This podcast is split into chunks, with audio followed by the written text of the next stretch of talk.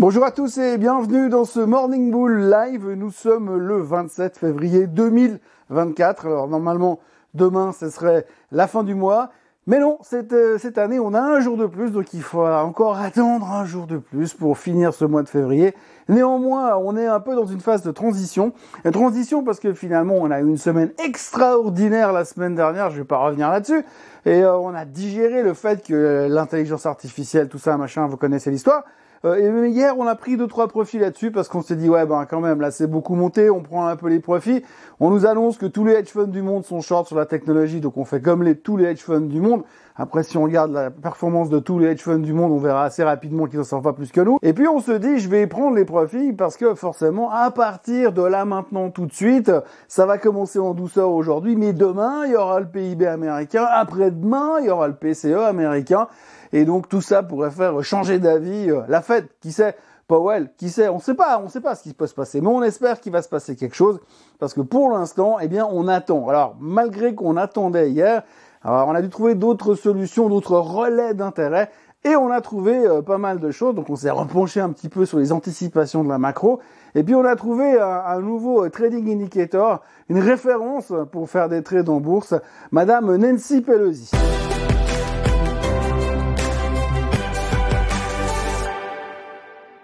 Donc la préoccupation de la séance d'hier aura été les chiffres du PCE et les chiffres du PIB qui seront publiés ces euh, deux prochains jours. Demain euh, le PIB, après-demain euh, le PCE. Donc c'est la grande question, c'est de savoir est-ce que ces deux chiffres-là vont nous montrer un une croissance stratosphérique du côté des États-Unis et deux, une inflation qui en plus, avec une croissance stratosphérique du côté des États-Unis, viendrait à ralentir.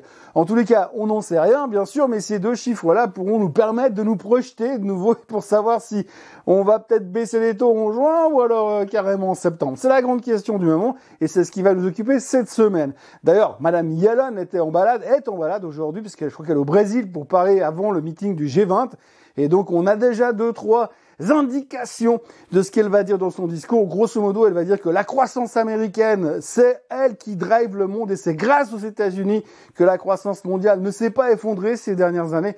Bah, visiblement, elle prépare la suite de sa carrière puisque normalement, à la fin de cette année, eh bien, il y aura les élections américaines. Si Monsieur Biden gagne les élections, eh bien, il va la renommer de nouveau comme secrétaire du Trésor.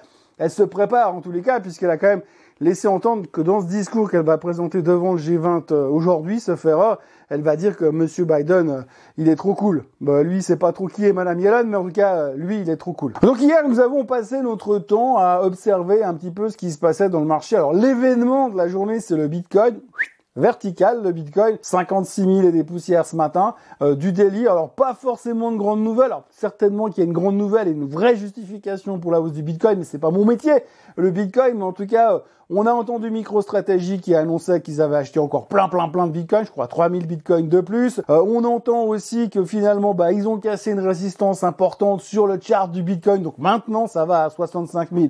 C'est un coup sûr. On entend dire bien sûr que les ETF c'est un carton, et puis que bientôt il y a le halving au mois de, au mois d'avril. Donc tout ça fait que hier, euh, mettant tout ça dans un shaker, euh, pour shaker et pas à la cuillère bien sûr, eh bien a fait que le Bitcoin s'est envolé et qu'aujourd'hui ça explose et que évidemment la porte est ouverte à toutes les fenêtres pour aller chercher dorénavant et les plus hauts historiques et c'est ce qu'on va attendre forcément ces prochains temps. Au-delà du Bitcoin, il y a aussi eu euh, la publication des chiffres de Zoom. Alors Zoom a publié de très bons chiffres, meilleurs que les attentes.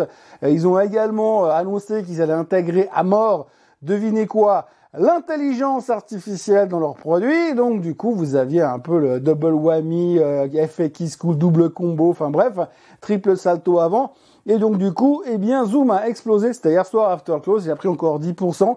Alors je me suis dit ce matin, euh, waouh, Zoom remonte, c'est impressionnant. Je vais quand même aller regarder ce que ça représente sur le chart. Alors, il faut dire que j'avais plus trop regardé le chart de Zoom depuis quelques temps, que moi, le télétravail en ce moment, ça me passionne moyen. Euh, mais du coup, j'ai regardé le chart de Zoom et quand vous regardez ce qui s'est passé, c'est proprement hallucinant, puisque finalement, bah, le titre prenait 10% hier soir, mais 10% sur le graphique. Vous les voyez même pas. Oui, forcément, le plus haut historique de Zoom, c'était 589 dollars.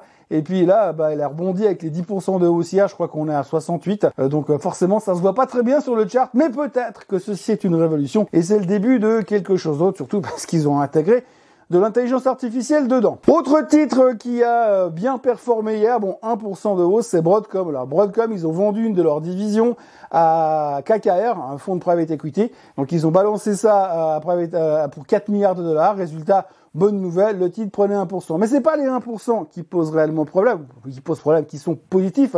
C'est surtout le fait que c'est un nouveau plus haut historique pour Broadcom. Alors Broadcom, c'est une boîte de semi-conducteurs et de logiciels informatiques dont on parle relativement peu en général. Mais ce qu'il faut quand même regarder, c'est que quand on voit la performance de Broadcom depuis 2009, eh bien on se dit que peut-être qu'NVIDIA, elle est à peine elle est à peine à mi-chemin. Non, parce que Broadcom, depuis 2009, à l'aube du rebond du post-subprime, eh bien, euh, euh, Broadcom a repris depuis ces dates-là 16 000% Donc euh, voilà, il fallait simplement acheter du Broadcom, c'était pas mal. Et puis là récemment, il fallait acheter du Nvidia. Donc c'est pas mal aussi. Et puis à propos de performance stratosphérique, eh bien il faut aussi mentionner encore une fois le cacao, le cacao qui est en hausse de 207% sur ces derniers mois. encore un nouveau plus haut historique, ça, n'arrête pas de monter. visiblement, il fallait acheter tout simplement du Nvidia euh, du Broadcom depuis 10 ans et du cacao, et puis finalement vous aurez pu arrêter de travailler. On arrive maintenant au sujet de Madame Nancy Pelosi. Alors comme globalement on est dans un marché où c'est un tout petit peu la règle, la règle de l'emmerdement maximum, il se passe pas grand chose, on attend les chiffres du reste de la semaine pour commencer à s'exciter de nouveau, eh bien on a euh, abordé le sujet de Madame Nancy Pelosi. Ça fait pas mal de temps que ça cause un petit peu à droite à gauche. Il faut savoir qu'au mois de novembre, euh, Madame Pelosi, donc Madame Pelosi, c'est euh, l'ancienne patronne de la Chambre des représentants, euh, celle qui était avant Monsieur McCarthy. Madame Pelosi, c'est une démocrate de la longue depuis très très longtemps. D'ailleurs, elle est plus âgée ou pas loin de Monsieur Biden en tous les cas. Bref, Madame Pelosi est plus ou moins en semi-retraite. C'est une représentante de la Californie et donc depuis quelques temps, elle fait du trading. Et puis comme elle est membre importante du politique establishment, eh bien, elle est obligée de discloser, d'annoncer ce qu'elle fait comme trade. Donc au mois de novembre l'année passée, elle a acheté des calls Nvidia, Strike 120, échéance décembre 2025. Je vous laisse voir ce qu'a fait Nvidia depuis décembre. Si vous avez regardé ne serait-ce qu'un ou deux Morning Bull depuis deux mois, vous devez être au courant de ce qui s'est passé sur Nvidia. Résultat, carton plein. Et quand on a regardé un petit peu plus loin dans son portefeuille, on se rend compte qu'elle a pas mal de positions Magnificent 7, Techno et Consa, que le timing d'achat est absolument merveilleux et qu'à chaque fois elle gagne du pognon. Alors on va dire qu'elle est très très douée dans le trading et très fort en analyse technique pour trouver les points d'entrée, mais en tous les cas, comme elle est obligée d'annoncer ses trades, tout le monde a commencé euh, à la suivre. D'ailleurs, il y a un gars qui a ouvert un compte Twitter pour commencer à lui courir après pour voir ce qu'elle fait comme trade. Et il y a quelques jours en arrière, elle a acheté des calls sur Palo Alto Networks, hein, vous savez, le cyber security stock qui s'est fait démonter la semaine dernière après ses chiffres trimestriels. Alors elle, elle a racheté des calls juste après la nouvelle. Et puis ce week-end, ils ont annoncé qu'elle avait acheté des calls et euh, le titre a repris 10% hier. Voilà. Comme quoi, c'est assez facile de faire de la bourse quand vous êtes euh, un ancien, une ancienne euh, politicienne et tout le monde est en train de l'appeler dorénavant le nouveau loup de Wall Street. Alors je tiens à préciser que ce qu'elle fait est parfaitement légal puisqu'en fait elle annonce tout ce qu'elle fait comme trade, mais les gens commencent à se dire un, elle sait quand même pas mal de choses et deux, visiblement, elle est très très juste, donc ça risque de devenir un petit peu rigolo à suivre ces prochains temps. Et puis dans les nouvelles du jour, il euh, n'y a pas grand grand chose à dire. On notera que Li Auto en Chine a publié des chiffres nettement meilleurs que les attentes. Le titre rebondissait de 20% ce matin. Euh, le CPI au Japon était un tout petit peu plus faible aussi. Et puis, eh ben, les choses qu'il faut vraiment mettre en avant, c'est quand même le discours de Monsieur Macron hier soir, qui a plus ou moins laissé entendre que on ne pouvait pas exclure une intervention au sol des troupes européenne pour aller empêcher les Russes d'avancer en Ukraine. Alors euh, ça fait un tout petit peu peur parce que ça voudrait quand même dire que si euh, la France, ne serait-ce que la France, qui ont quand même deux tiers des tanks qui sont en panne chez eux euh, iraient marcher euh, sur, l'Ukraine pour aller défendre l'Ukraine, ça veut quand même dire que l'OTAN s'en mêle, ça veut quand même dire que c'est une nouvelle guerre mondiale quelque part. Mais enfin bref, ceci dit, on voit que Monsieur Macron, je sais pas ce qu'il prend comme produit ces temps, mais en tous les cas, il est en train de partir dans un délire militaire assez spectaculaire. On verra ce que ça donne ces prochains temps, mais ça devient un tout petit peu inquiétant. D'ailleurs, Monsieur Powell disait l'autre jour que la seule chose qui pouvait faire dérailler l'économie aujourd'hui aux États-Unis et dans le monde, c'était un problème géopolitique. Et là, visiblement, ils sont chauds patates pour essayer de nous le créer, le problème géopolitique, euh, pour essayer d'étendre encore un petit peu plus loin cette guerre Russie-Ukraine, visiblement. Enfin, je ne suis pas un spécialiste ni de politique ni euh, militaire d'ailleurs, Mais en tous les cas, c'est pas super rassurant d'entendre ce monsieur euh, parler de cette manière-là à. D'ailleurs, n'importe quoi quand il parle, c'est pas rassurant d'entendre parler. Voilà ce qu'on pouvait dire aujourd'hui. Grosso modo, les marchés sont relativement en mode attente. Aujourd'hui, on aura la confiance du consommateur aux États-Unis, le climat de consommation en Allemagne, le nombre de chômeurs en France. Et puis, eh ben, on verra où est-ce que tout ça va nous mener. Mais ces prochains jours seront très importants au niveau de la macro. Alors, on attache nos ceintures et on se retrouve demain pour un nouveau Morning Bull Live. D'ici là, n'oubliez pas de vous abonner à la chaîne Suisse Côte en français, de liker cette vidéo.